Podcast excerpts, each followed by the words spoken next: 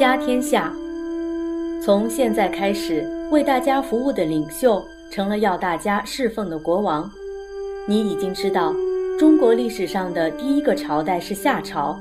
在前面，我建议你该为禅让制度的结束默哀三分钟。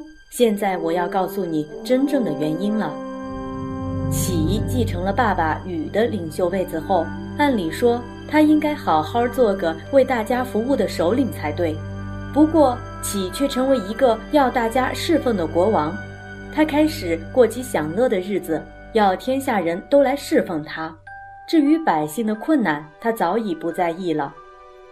然而，正当启得意洋洋的时候，他的兄弟有护士却愤怒地指摘他。怪他不遵守祖宗传下来的禅让制度，怪他厚着脸皮抢着做大家的领袖，于是起兵讨伐他。看起来有护士是有些道理，可惜他打不过启，启捉住了他，毫不客气就砍了他的脑袋，他的一家人也都做了奴隶。这是中国历史上王族间第一次令人悲哀的争斗。不过启大概不会感到悲哀。因为再也没人敢说他不对了，他开始痛痛快快地享受当国王的滋味。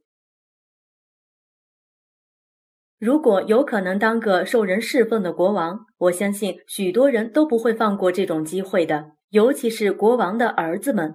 齐有五个儿子，每个儿子都想继承王位，于是打来杀去，无休无止，闹得不可开交。最后是由其中一位叫泰康的王子继了位，泰康也是一位厚脸皮，抢着当受人侍奉的国王。结果夏朝东边的彝族人首领后羿就趁机杀了过来，启的儿孙们死的死，逃的逃，只有一位名叫象的孙子躲在远方亲戚家里，才幸而保住了性命。我们猜想，如果禹还活着，他一定会伤心欲绝的。他一定很后悔把领袖的位子传给了自己家的人吧？那个抢到王位的东方彝族首领后羿，就是传说中奉了尧的命令杀死许多妖怪、射下九个太阳的那个后羿。他也尝到了做国王的滋味，因为善于射箭，所以一天到晚打猎游玩。传说他的妻子嫦娥忍受不住寂寞，竟偷偷吃了仙药，飞到月亮上去了。这就是有名的嫦娥奔月的神话故事了。后羿有一位名叫韩卓的臣下，觉得做国王既然这么过瘾，还不如自己来做好了，索性就设计将后羿给杀了。韩卓同时也没忘记夏王朝的子孙还有可能卷土重来，找他算账，于是派人把那个躲在亲戚家逃过一劫的象给杀了。可是象的妻子当时已经怀孕。吓得从墙洞钻出去跑掉，躲在娘家生下了一个儿子，名叫少康。少康在外婆家长大，当了放羊的牧童，躲躲藏藏的过日子。后来得到别人帮助，努力壮大势力，最后竟然真的卷土重来，把韩卓给消灭掉。好不容易，夏朝的王位又回到禹的子孙手中。历史上把这件事称作少康中兴。韩卓虽然死了，但东方彝族的势力还是很大。那是少康刚上台，有许多事情要做，没有精力去管他们。等到他的儿子祝当了国王，就毫不客气发动了对东夷的复仇战争。东夷人的剑法天下无敌，为了对付他们。